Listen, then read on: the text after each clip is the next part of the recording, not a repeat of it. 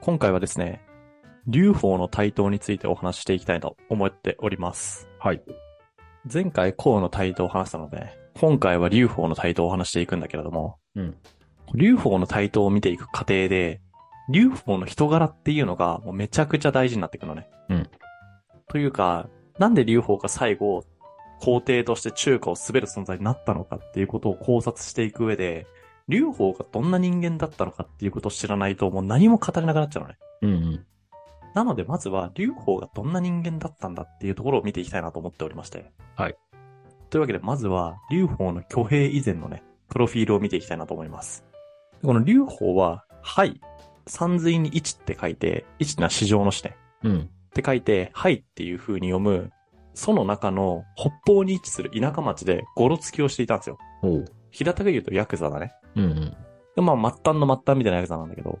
で、このハイっていう地域もまた面白くて、なんか、劉邦がハイにいて、孔が蘇にいるっていうことが、またこの二人のね、こう対比として面白いなと思ってるので、ちょっと紹介させてほしくて。この孔ってさ、その町のエリートの中のエリートなわけじゃん。うん。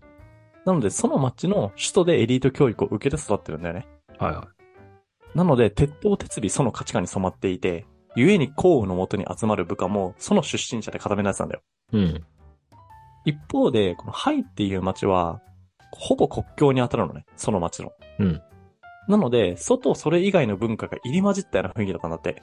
で、これを流邦に当てはめると、まあ、なぜか多文化の干渉地帯出身ということが影響してか、いろんな価値観を受け入れる人間に育った節が流邦大きくて。うん。で、実際に流邦の元に集まる部下たちも、その出身者に限ってなくて、まあ、多様なバックボーンを持つ者たちが混合してるんだよね。おう。でこういう対比が結構面白いなと思っていたんですが、まあ、当時の流法に話を戻すとですね、うん当時の流法は本当にただの単なるゴロつきで、定職にもつかず、食うに困ったら盗むみたいな生活を続けてたんだって。おう。しかも誰もが認める酒と女好き。うんちなみにこの時すでに40代。もう絵に描いたようなクズ人間だったんですよ。うん。終わってるね。だいぶ終わってるよね。うん。ただなぜか当時から周りに人が集まるみたいな謎の特性があったらしくて ああ、でもいるよな。いるかこんな人。え、これ今今いいるるくって思ったないいるくないなんか。マジ俺うん見たことないんだけど。マジで。そう。まあでも、あの、劉邦のはね、レベルが違うと思う、本当うに。ん。エピソードで言うと、あの、劉邦って、ワンばあさんと、ブばあさんっていう、この、飲み屋を経営してる二人のおばあさんがいたらしくて。うん。で、この二人のおばあさんが経営してる飲み屋が劉邦の行きつけだったらしいんだけれども、もう毎回毎回、飯食っては、つけでと言って、無銭飲食を繰り返したんだって。うん。ただ、このね、ワンバーさんとブバーさんはね、劉邦が来てる間は、なぜか不思議と店に人が集まると。おう。なので繁盛するから、結局劉邦がつけたお金とか気にならないぐらい繁盛したんだって。はいはだから毎年ね、劉邦の分のつけの台帳を破り捨てたんだって。だかい。 ら劉邦を呼び込むっていうことがマーケティング戦略としてめっちゃ機能してるってことだよね。おう、インフルエンサーマーケティングみたいな。あ、そう、インフルエンサーマーケまさにまさに。劉邦インフルエンサーだから、この時は。あなんでさ、こんだけ人を集められてたのかと。うんこれ実際研究対象にもなってて、劉邦ってもうバックボーンもなければ本人が超優秀とかいうわけでもないのに、なんで部下たちこんな優秀なのみたいなところはね、今でも研究対象になってるんだって。うんだからそのレベルでもうなんか不思議し、不思議な扱いをされてるんだけれども、ここからあくまで俺の考察ね、なんで劉邦がこんな人引き継げられたみたいな。うん明確に人柄っていうのはあるとは思う。あ。はいはただ一方で、それだけじゃなくて、運としての身体的な特徴もあるなと思っていてい。、ほうほう。どういうことかというと、当時ってさ、占いみたいなスピリチュアルな要素がさ、人間の意思決定に結構大きな影響を及ぼしてる時代だったわけじゃん。うん。で例えば先生術とか、あと陰も陰陽五行思想とかさ、はいはい。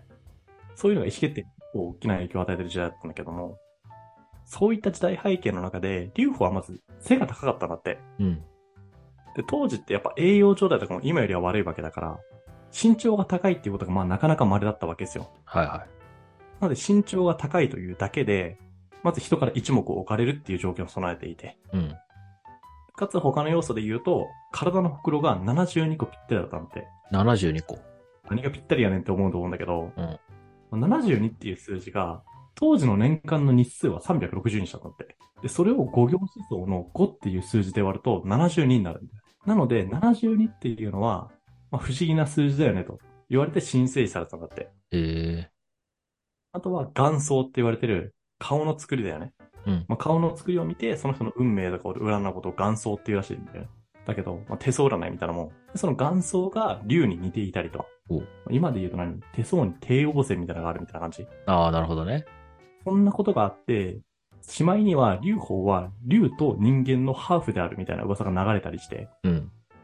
こうスピリチュアルに人から一目置かれる条件をまあ備えていたんだと。はいはただこれを調べてる時に思ったのが、マジで何の参考にもならんなと思いま した。い。確かに。もう今これ再現しようと思ってもできないもんだって。できないね。まあ、ただ、こういう特性があったということが、まあ、鉄塔鉄尾、劉邦の挙兵から、こう帝国を滑るまでの全てに影響を及ぼしていてですね。で、今回見ていくのは対等するところなので、挙兵のところを見ていこうと思うんだけれども、この挙兵のきっかけになったのは、劉邦と仲が良かった背景の地方役人である昇華という人物なんですよ。はいはい。この昇華という人物はね、覚えておいた方がいい。というか、この人こそ調べた方がいい。劉邦は参考にならなくても、昇華は参考になるから。ええこの人ね、超優秀な政治家なんだけど、ただ当時は地方役人ね。うん。で、ただ当時地方役人だったとしても、いや、すごい優秀だったらしくて、この人もともと出身がハイなので、こう、地方に住んでたわけだよね、秦からすると。はいはなんだけど、こう、地方、ハイに派遣されていた地方役人が、こいつ優秀だなって言って、すぐに地方採用枠として、商家のことを採用して、い。おう。で、やっぱめちゃめちゃ仕事できたらしいから、地方の役人じゃなくて、いっそ中央の役人にならないかみたいなことを誘われたこともあったと。うんうんうん。でそんな死後的昇華なんだけど、なぜか劉邦と仲良かったんだって。はいは謎じゃないゴロつきと超死後的が仲いいみたいな。あー謎の確か構図。い。他に謎だね。劉邦ってやっぱ器が大きいというか誰とでも仲があるんだろうね。うん。まあそんな昇華は、いい年して定職にもつかなかった劉邦に職を与えるべく、治安を維持することが目的の定長という役人枠を紹介してあげたんだって。 あーハローワーク的なことをしてあげてるわけね。そうそうそうそう、劉邦に対してハローワークしてあげてる。 うん。でなんで昇華が劉邦にここまでしてあげたのかは、まあ、正直想像するしかないんだけれども、おそらく昇華は劉邦のことを乱世が舞い戻ってきた時に、ハイの町を束ねるリーダーとして仕立てようとしてたのではなかろうかというふうにうん思われますね。はいはで、高領はさ、自分がリーダーになるべく、五の町を束ねてたわけじゃん。い。うん。昇華は、劉邦に、じゃあ高領役をやってもらおうとして、そのためのお膳立てをしてたみたいな感じだね。はい。なるほど。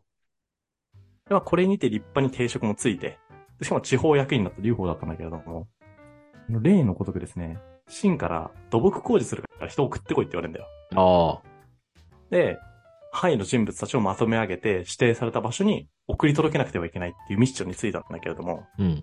こう道中ですね、逃亡者が多数出たことにより指定の人数に満たなくなってしまったんだよ。うんうんうん。で、こうすると劉邦どうなると思うこれは、あれ前回の陳章五行さんたちもこれで反乱してたよね。これで反乱してた。いや、死刑じゃん。そう。死刑になるんですよ。これでも死刑になる。なので、指定の人数を送り届けなければ、留保死刑なんだけれども、この時の留保が、まあ、要は死刑に対面してる時の留保の態度がまた有名で、留保ね、逃亡されても全く怒ることしなかったんだって。うんうん。むしろ、こう残った人たちに対して、お前たちが哀れてならん、みたいな同情したりとか。あとは、結局さ、あの、ハイの町に戻ることとかもできないんだよね、逃げ出した人たちは。うんうんなので、行く当てもないことに気づいて戻ってきた人たちとかもいたらしいんだけど、そういう人たちに対して、よう帰ってきたのかって言って、何も言わずに迎え入れたりしたんだって。うん。うん。だから不思議な精神感覚をしてる人だよね、この人は。まあ確かに。まあ、と、とはいえ、指定の人数を送り届けなければ、死刑は死刑なので、劉邦もこの仕事を放棄することに決めたと。うん。で、放棄することに決めたということは、ハイの町に戻ることもできないわけだから、盗賊に見落としたと。なのでさ、この後、陳朝五行の乱が起こって、それに乗る形で挙兵することになるんだけれども、もし陳朝五行の乱が発生するタイミングが遅かったりしたら、当時劉邦も47とか8なので、うん。おそらく、この劉邦の年齢を考えても、もう名もなき盗賊の頭として、歴史の表舞台からは消えていた可能性が非常に高いなと。ああ、じゃあまずタイミングがめちゃくちゃいいんだね。劉邦はね、マジで、どういう運してんのっていうレベルで運がいい。マジうで。ん。で、このね、逃亡時にもまた劉邦は伝説を残してるんですよ。で、どういう伝説かで言うと、盗賊になることを決めて、まあ、グレ酒みたいなことしたんだよね。うん。で、酒酔っ払って、小宅を歩いていた、なんか沼沢地帯とかを歩いていた時に、白い大蛇が横たわっていたので、劉邦がそれを切り殺したんだって。うん。で、劉邦一行に遅れて合流したくて、走ってる男が泣いてるおばあさんになったんだって。はいはで、なんでおばあさんに泣いてんのっていう風に尋ねると、白帝、白い帝でですね。い。うん。である我が子が蛇に化けているところを、赤帝、なんで赤い帝の子に切り殺されてしまったと。で、こう言って、おばあちゃん消えちゃったらしいんだけれども、うん。このエピソードは、白帝が真を意味していて、赤帝が劉邦を意味していると。なので、真を劉邦が倒すことを予言した伝説として語り継がれていたと。ええまあ、絶対嘘ですね、これは。あ、まあ、さすがにね。あさすがにそうなんだけど。うん。ただ、劉邦がこういうまあ打倒真の首謀者になるみたいな伝説って結構残ってるんだよ。うん。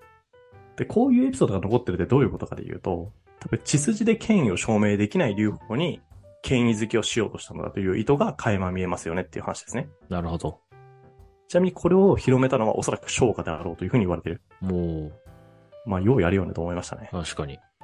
でまあ、劉邦からすると運よく逃亡時に陳章5号の乱が勃発するわけじゃないですか。うん。でちなみに、陳章5項の乱が勃発するまでの盗賊生活が一定期間発生したわけだよね。うん。この時に劉邦のことをバックアップしたのは商家だからね。ええでもマジで何から何までやってあげてる商家は劉邦に対して。でも絶対ダメだよね、商家の立場からすると。あ絶対ダメだよ。多分見つかったら普通に死刑だと思う、商家も。だよね。なのに、だから商家で超優秀なんだけど、なぜか劉邦にめちゃめちゃ肩入れするんだよね。ええで、なぜ肩入れするかはマジで読み解けなかったわ。うん。だから本当に人柄とかそういうレベルの話になっちゃうんだろうなと思まあ、ってたそうだろうね。めっちゃ待遇が良かったとかじゃないもんだって。うん。というわけで、まあ、陳章コロナが勃発しましたと。で、まず、ハイの町が氾濫するんだよね。うん。で、当時さ、秦から派遣されてる地方役人のトップがいたわけじゃん。ハイの町にも。はいはだい。からその人たちを、まずは殺害したと。で、こう、ハイの町を拠点にした反乱グループが出来上がるんだけれども、そこに劉邦が後から合流して、その反乱軍のトップに据えられると。おお。なんでって思わなかったそう確劉か邦に。何もしてなくねって。うん。こういうことがね、劉邦ちょくちょく起こる、マジで。あ、じゃあこれの明確な理由も、まあ分かってないっちゃ分かってないんだ。まあやっぱおそらく、劉邦の周りってさ、やっぱゴロつきとはいえ、腕っぷしが強い奴らが集まってて、うんうんうん。で、そういう人たちをまとめ上げられるのって劉邦だよね、みたいな判断だと思うんだけど、ああ、なるほどね。でもさここまでお膳立てして、範囲の町全体が阪神に対して放棄しますと。で後から合流してきた劉邦に対して、じゃあトップの座をどうぞ、みたいな、上げてるわけじゃんうん。。これ謎じゃない確かに謎。圧倒的謎ムーブだよね。うん。あのなんか不思議な人だなと思いましたね、劉邦は。確かにね。まあ、ということで、こんな感じでハイの街を拠点にした反乱グループのトップに劉邦はなったわけだけれども、言うてもハイの街って田舎町なわけなので、吹けば飛ぶような勢力なんだよね、この時点で。うんうん。なので、どこかに身を寄せる必要があって、で、その身を寄せた先っていうのが、高領が立ち上げた祖軍のグループだったという話ではすいね。はいはい。えまあ今回はね、こんなところで終わろうかなと思うんだけれども、どうでした聞いてみて。えいや、やっぱ劉邦に対しての謎が深まる。だけど、直接会って話してみたいよね。いや、そうだね。だから、どんぐらいの人だったのかさ、なんかその役人の人がささ、なんか映画とかでもさ、ちょっとヤクザの人と裏でつるんでてさ、はなんか利用価値があるからつるむみたいな描写ってたまにあったりするじゃん。あるね、あるね。でもさ、なんかそれを超えた関係性がなんかある気がするんだよ。やっぱ昇華と劉邦。うん、うんわかるわかる。危ない橋渡ってるからね、普通に。そう、だから昇華からしたら、やっぱ劉邦になんか、ね、ちょっとあ憧れじゃないけど、ああ、なんかちょっとそういうところもあったのかなとか思いつつ、確かに。ね、なんか、でも謎だねよっていうふうにやっぱ思うよね。だって弱みを握られてなかったらそういうムーブせんやろみたいなさ、うん。尽くし方をしてるからね。してるね。もう謎だよね。だからぜひ、劉邦は、ちょっと直接会って話してみたい人ランキング、俺の中で1位だね。 確かに。でしかも面白いのが、劉邦って超人格者っていうわけでもないんだよ。うん。だって40代後半になるまで定職つかず、女と酒を求めて生きていたような人間なわけだからさ、うん。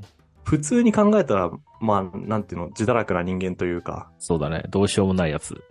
そうそうそう。だよねなのにめっちゃ可愛げがあって、この後さ、こう、他の国の王家の末裔とかも、劉邦の部下として迎え入れられることになるんだけれども、うん。なんでそういうゴロつきのもとにこんだけ優秀でさ、もうエリート中のエリートが集まってくるわけだよね。うん。これなんでなんだろうっていう、そんだけ気持ちいいおっさんだったのかなっていうね。まあ謎は深まるばかりなんだけど、これはもうぜひ、どういう人だったら、それだけ自分のことを、自分のね、時間とかを投資したくなるのかなとか考えてみると面白いかもなと思いますね。いやー、確かに考察がちょっといろいろありそうだから、なんか皆さんのも聞いてみたい気がするけどね。ね。まあというわけで、まあ今日はそんなところかな。はい。次回はですね、あの、巨録の戦をお話ししていこうと思うんだけれども、うんまあ、有名なね、漢中に先に入った人を漢中王とするみたいなデッドヒートが、まあ、こう、まあ、最初は葬儀軍かな。と、劉邦軍の間で繰り広げられるので。で、まあ、最終的に項羽が葬儀の頭をかち割って、うんで、宋軍のトップになって、で、そのまま、巨録の戦って、対秦、召喚軍を相手にした戦なわけだから、そ秦に対してとどめを刺すみたいなところまでお話ししていこうかなというふうに思ってます。ということで、本日も聞いていただいてありがとうございます。面白いと思っていただけたら、ぜひ YouTube のチャンネル登録や、ポッドキャストの評価、フォローの方お願いします。また、あの、サポーターの方も大募集しておりますので、そちらもぜひ概要欄の方からチェックしていただけると幸いです。